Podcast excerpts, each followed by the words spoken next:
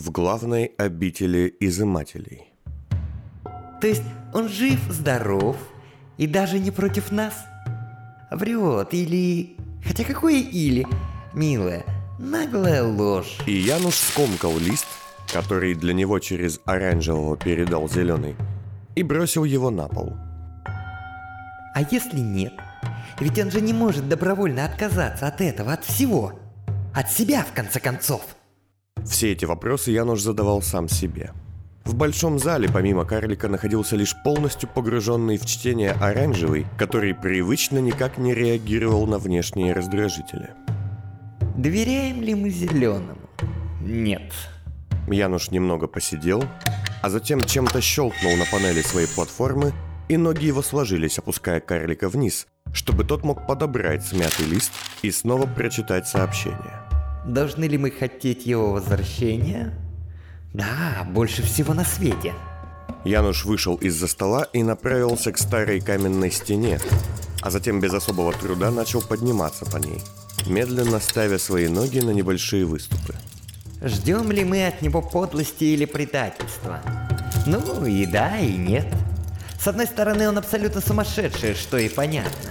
С другой стороны... Таким замысловатым образом Януш обошел комнату по периметру под неодобрительные взгляды оранжевого, которого одновременно раздражал шум механических лап и волновала судьба карлика в том случае, если он оступится. Хм, а мне даже нравится. Есть в этом что-то бесконечно нелепое. Как и я сам. Так вот, с другой стороны, ему нет никакого смысла прерывать процедуру. Ну что ты сидишь, как идиот? Скажи что-нибудь. В этот момент на столе Януша зазвонил Акустон, и он, спешно и рискуя сорваться, спустился вниз и взял трубку. Да, да, я вас понял.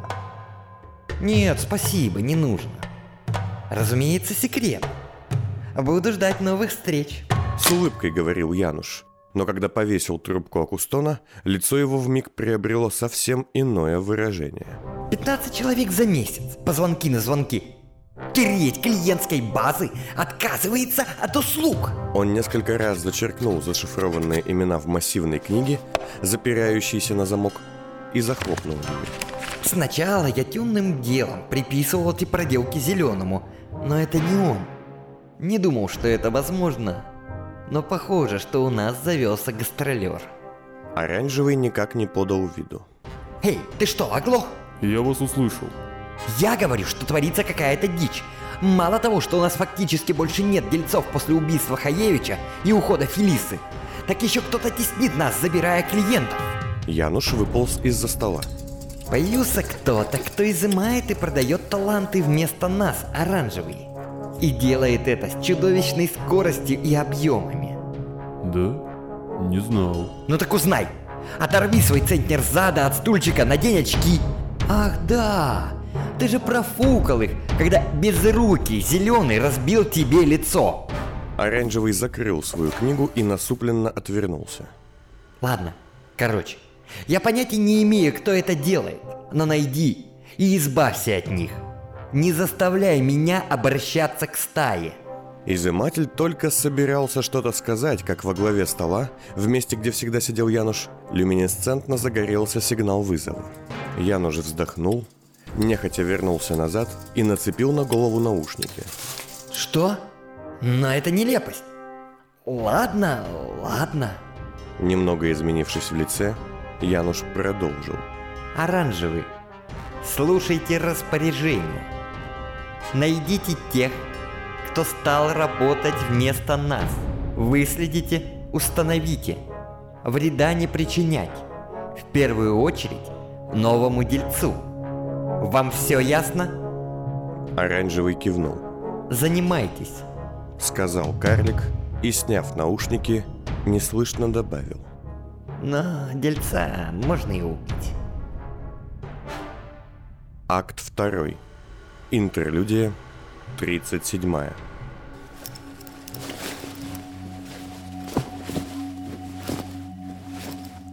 Где-то в почасовом гостиничном номере на нижних ярусах первого кольца.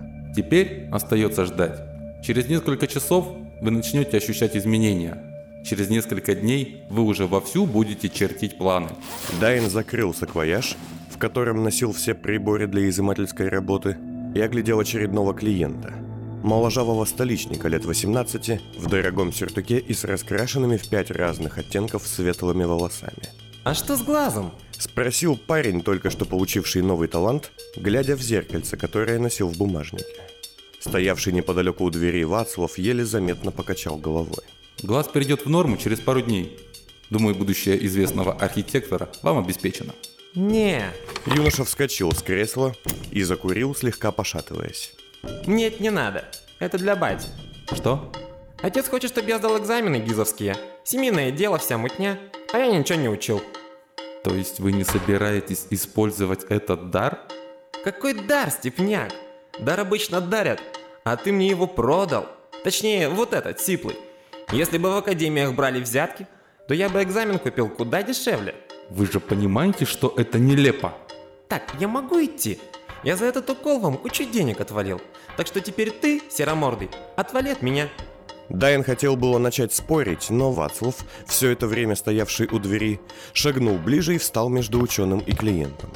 Вы абсолютно правы. Это не наше дело. А теперь еще раз повторю, что я вам сказал. Вы никому не расскажете о том, что здесь было, и будете хранить этот секрет для нашей общей безопасности. Я буду делать то, что сочту нужным, пешеход. А теперь можно с дороги?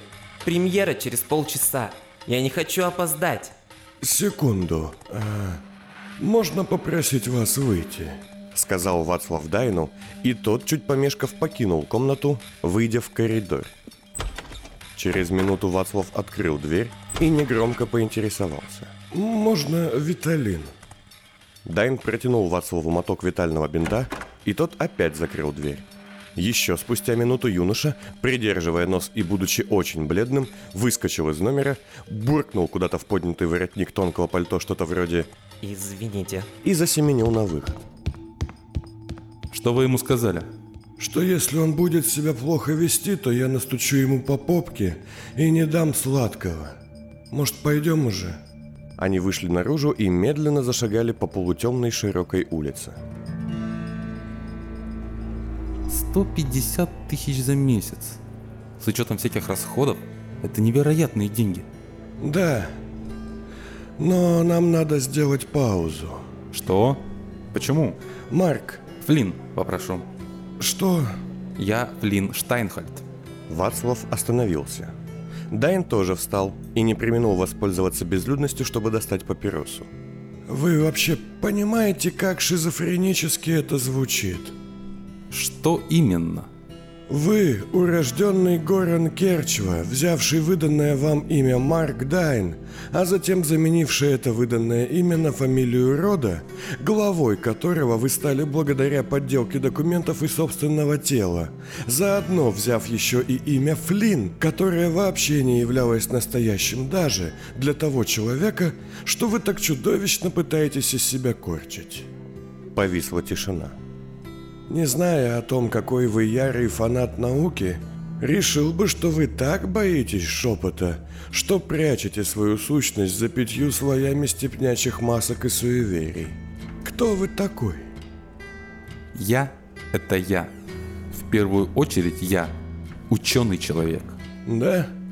И в честь кого, позвольте полюбопытствовать, назовут ваше новое великое открытие?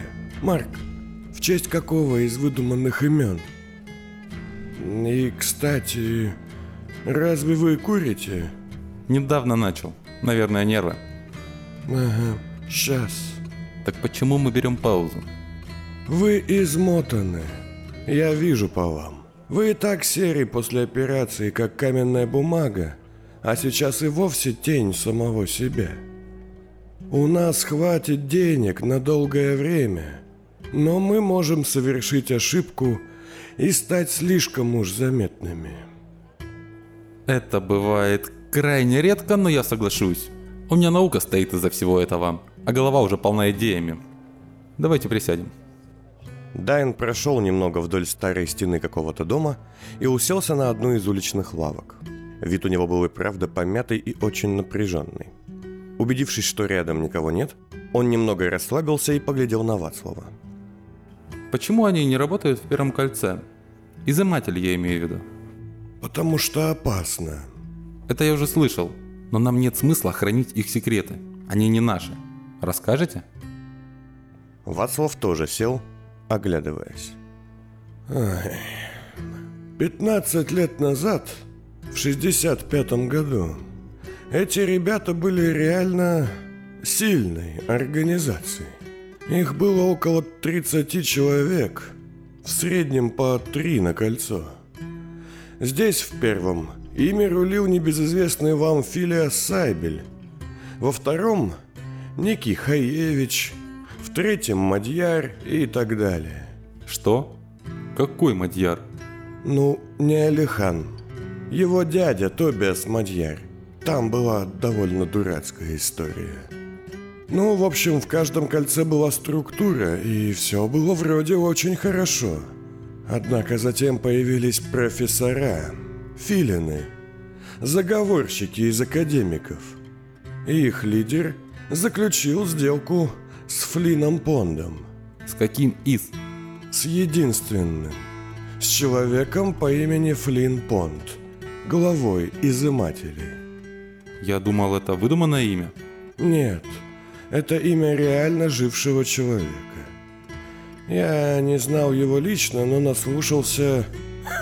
Будь здоров. Но зачем тогда всем теперь называться его именем? Это же предельная глупость. Не знаю. Изыматели сумасшедшие и очень чтят традиции, насколько мне известно. Не меньше древних. Полагаю, это какой-нибудь степнячий траур или какая-нибудь полумистическая чушь типа ложных имен. На железнодорожной станции, где я родился, был станционный смотритель. Что-то типа главного в том богом болоте. Он любил говаривать, что если ты называешься именем мертвого, то смерть за тобой уже не прилетит. Дай насекся. Внезапное воспоминание о столь ненавистном ему прошлом показалось ученому каким-то ненастоящим, словно произошло и не с ним вовсе, а было им где-то прочитано. А что все-таки хотели эти филины? Профессора хотели использовать изымателей как очень узкоспециализированных наемников. Не понимаю, как они вообще спелись, но факт есть факт. Филины и змеи очень породнились. А потом... А потом заговор был раскрыт. Профессорам повезло. Они успели убить себя ядом, быстро и безболезненно. А вот изымателям было... Им было куда хуже. Их убивали долго в разных местах. Искали, находили, резали, взрывали, расстреливали. Это была длинная бойня. На пару лет. А кто это делал? Это до сих пор не очень ясно. Это он сделал. Дайн встрепенулся и закашлялся. Зеленый стоял перед ним, опираясь на трость, и глядел на сидящего рядом Вацлава. В смысле? Что значит в смысле? Я говорю, тонкостей не знаю. Все он знает. Зеленый недобро усмехнулся. В те годы он был госслужащим в одной любопытной конторе, которая занималась внутренней разведкой. Тогда его звали Анджей Ван Гальс. Он был хваткий и жесткий мужик. И занимался созданием очень интересного подразделения, которое должно было заменить устаревших близнецов. Зеленый шагнул ближе и наклонился над ухом Вацлава. А давайте поиграем в игру, господин Хойт. Да или нет? Спроси его, было ли это сделано по заказу правительства. Но... Спроси. Власть санкционировала эти убийства. Ну а как вы сами думаете, Марк? Почистить следы заговора на всех его ступенях. Кому это еще может быть нужно? Старый ублюдок. Видишь, он не сказал «да». А знаешь почему? И почему же? Господин Дайн, вам правда надо это все объяснять? Потому что он так и не узнал, кто дал ему этот приказ. Но зато он узнал, что когда-то куча чинуш, лордов, офицеров и прочих, в чьих мелких головках жили проданные нами умения, дошло, что одно из их ведомств по собственной воле уничтожило продавцов талантов, столько народу озверело. Это кем же он был? Кто опасным и влиятельным человеком на службе самого Несменного? Какое-то время назад никто не мог бы сравниться с ним во власти и мастерстве интриг. Абсолютно. Его боялись даже те, кто вообще не умеет этого делать. Однако подвела этого толстячка его же тяга к конспирации и тайным посланиям. Всего одно текстовое сообщение по спецканалу. Дзинг! По которому он получал сотни таких же до этого. Только отправитель оказался совсем другим. Похоже на бред. Наша беседа похожа, да. Вы молчите, а потом спрашиваете не в Запомни, попад. Дайн, не верь ему, ни единому его гребаному слову. Все, что он говорит, зачем-то ему нужно. Дайна переполняла любопытство. Нравилась ему эта уж совсем безумная ситуация, в которой он вел беседу с двумя очень странными и интересными людьми, один из которых не мог видеть второго. Он просит тебя сделать паузу, это его план. Он пришел наниматься к тебе, это тоже часть плана. Он уходит, потому что это нужно. Не спускай с него глаза, Флинн. И оборачивайся. Но не успел он продолжить разговор, как зеленый исчез, а на его месте возникла упавшая бесшумной кляксой тень, которая вмиг ослепила Дайна. «Не двигайтесь резко». Светлячок, разгибаясь и подрягивая, выжигал глаза ученого своим ярким химическим фонарем, закрепленным на лице. «Он, видимо, пришел на запах вашего дыма». В подтверждение слов Вацлава Светлячок дергано и неестественно ткнул своим длинным, скрытым комбинезоном пальцем в папиросу. «У вас ведь есть разрешение?» Я дворянин. «Господин да Штайнхольд, вы не древний. Для него ваше дворянство столь же ценно и полезно, как для меня расческа. Разрешение есть?» Нет, я начал курить недавно. Они оба прижимались к стене, медленно отходя от лавки. Светлячок, понимая, что никакой бумаги ему показано не будет, быстро положил ладонь на маску, собираясь дунуть во что-то наподобие встроенного свистка для вызова исполнителей. «Стоять! Следить! Руки!» Вацлав выбросил вперед ладони и сделал несколько жестов, напоминавших одновременно колдовские знаки и язык глухонемых. «Не мешать! Уходить! Сгинь!» Светлячок распрямился, кивнул и мигом исчез ввысь, карабкаясь по стене. «Быстро валим!» Вацлав зашагал прочь, схватив Дайна за руку. Что это было? «Идиот вы, вот что это было! Курение убивает, вы не знали?» Откуда вы знаете его самогипнотические команды? «Неважно. Теперь он доложит об этом случае, и кое-кто может сделать кое-какие выводы. Надо тогда играть на опережение. Разделимся. Схожу я в одно место, сделаю пару шахматных ходов, а вы займитесь там вашими научными изысканиями и не светитесь. Может, все обойдется, а может, этот ваш окурок будет стоить нам всем целой глотки». Почему мы его просто не убили? Марк, вы знаете, что средний трубач, если загнать его в угол, отрывает голову солдату-горняку, не моргнув и ухом. Ладно, я... А средний светлячок, они все средние, верьте мне, у наших властей вообще настоящая мания какая-то делать себе спецдивизии под копирку. Так вот, средний светлячок отрывает голову трубачу.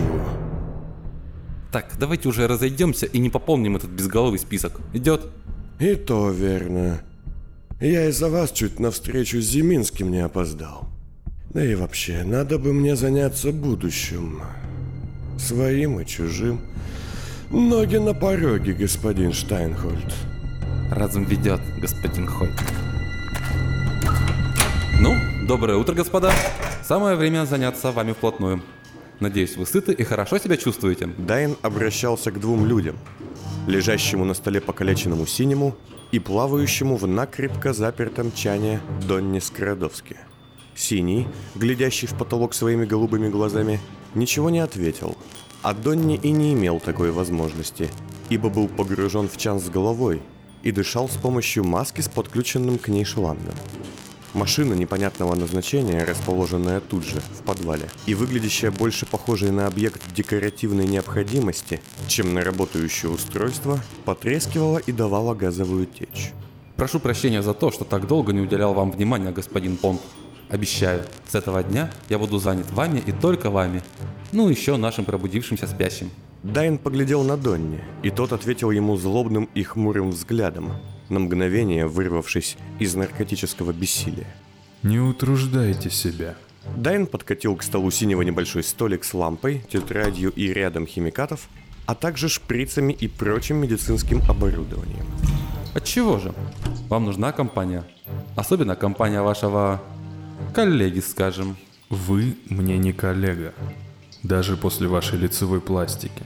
Слушайте, я не хочу, чтобы вы воспринимали меня как мучителя, как чудовище. Вы в моих руках станете причиной научного прорыва, невероятной череды открытий. Да, я отнял ваши руки и ноги, и это было ошибкой. Мне жаль. Я сделал это в порыве гнева, как ученому не подобает. И прощения моим действиям нет. Вину свою я искупить не могу. Почему же? Можете. Убейте себя на моих глазах. Но ведь тогда вы умрете. Кто поддержит жизнь в калеке? А вы, я вижу, не хотите умирать. Дайн сделал синему несколько уколов, немного подождал, а затем посветил небольшим фонариком в его глаза, после чего тончайшей иглой взял пункцию мозгового вещества.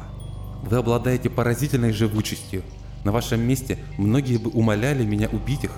Когда вы окажетесь на моем месте, я могу обещать вам, что избавлю вас от длинных и бессмысленных речей. Довольно самонадеянное заявление, но боюсь, вы уже не в силах причинить мне вред. Мне не нужны ни руки, ни ноги, чтобы убить вас. Мило. А теперь я вынужден вас усыпить. Мне нужно посмотреть на ряд химических реакций мозга, а вы будете этому мешать. Через пару часов Дайн, хмурый и недовольный, вышел из лаборатории и нос к носу столкнулся со своим дворецким Велимиром. И давно ты тут стоишь? Подслушиваешь? Никак нет, ваша милость. Я хотел всего лишь сказать, что мне кажется, одному из ваших помощников, братьев Глазбейнов, становится хуже. Дайн ответил не сразу, погруженный в свои мысли. Да? И как ты это определил? Я, Милздер, всего лишь слуга, но тот господин ходит медленнее обычного и тяжело дышит. Господин Штайнхольд. господин Штайнхольд, вы меня слышите? А, что? Да-да-да, возьми два шприца с самотоником и один с питательной смесью. Вкали ему в мышцу. Дайн кивнул на дверь лаборатории, становясь все более растерянным и раздражительным с каждой секундой. Но я не знаю, как он выглядит. Да чтоб тебя, дубина. Вокруг одни идиоты. Дайн встряхнулся, вошел внутрь и вынес Велимиру три шприца. На, не разбей. Прошу прощения, господин. Повторюсь, я всего лишь слуга. А я ненавижу слуг. И он широкими шагами, запахнувшись в халат, зашагал наверх в кабинет. Велимир же, проводив его взглядом, тяжело вздохнул. А затем вздрогнул, услышав звук чего-то металлического, падающего на пол лаборатории. Убедившись, что хозяина нет рядом и что дверь в помещение открыта, Велимир не без страха вошел внутрь. Эй, кто здесь? Вытащив фонарь, который носили при себе все слуги, работающие на древних, Велимир прошел немного вперед и остолбенел. Уже виденный им однажды человек без рук и ног лежал на полу, пристегнутый к перевернувшейся на бок каталке. Силы правой с вами? Велимир не был уверен в правильности постановки вопроса, но все же продолжил. С вами все в порядке? Это сложный момент. Позвольте, я подниму вас. Велимир с брезгливостью и страхом вернул каталку на место, стараясь не глядеть на полностью обнаженное и изувеченное тело. Вас зовут Велимир, так? Да, господин, но я, пожалуй, пойду. Стойте. Я хочу, чтобы вы понимали, я пленник вашего нового господина. Это он меня изувечил. Он безумен и психически нестабилен. Будьте готовы к неприятным неожиданностям. Велимир попятился назад, на этот раз уже не сводя взгляда с жуткого тела, а затем замер. Я... я могу вам как-то помочь? Поймите, я не могу вас вынести отсюда. Не могу никому сообщить. Такое нельзя придавать огласке ради. Он покосился на старый фамильный герб, что виднелся на полу. Но может вы хотите есть? Вам нравится ваш новый хозяин? Боюсь, сударь, я не вправе обсуждать это. Просто ответьте на вопрос. Мне... Я слышал ваши разговоры в эти несколько дней. Вы явно не преданы ему, а преданы семье. Так вот, я хотел бы раскрыть вам небольшую тайну. Какого рода? Человек, которого вы называете хозяином, на самом деле самозванец. Не совсем так, но я не готов обсуждать это с... Я имею в виду, что он не господин Флинн Понт, а ныне Штайнхольд. Это другой человек, известный ранее под именем Марк Дайн. Он не является мужем Лукреции Штайн. Уверен, вы можете сказать что угодно, чтобы очернить господина Штайнхольта, но у вас нет доказательств. Простите, мне пора идти.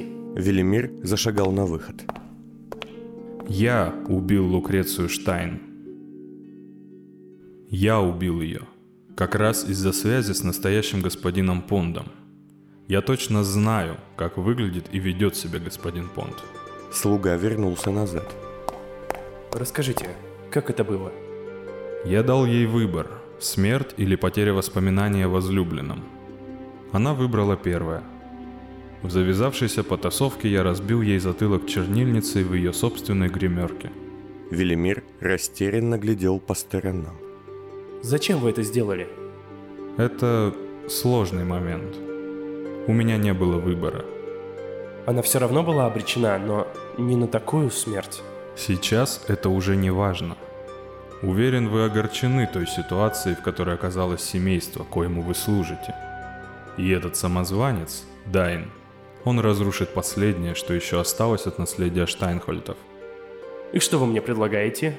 Я не смогу. Вам нужно только подать определенный знак, позвонить по нескольким номерам и рассказать обо мне. И я обещаю, проблему господина Дайна решат оперативно и без огласки. Велимир наклонился ближе, и Синий что-то зашептал ему на ухо. Я подумаю. А затем слуга опять направился к двери.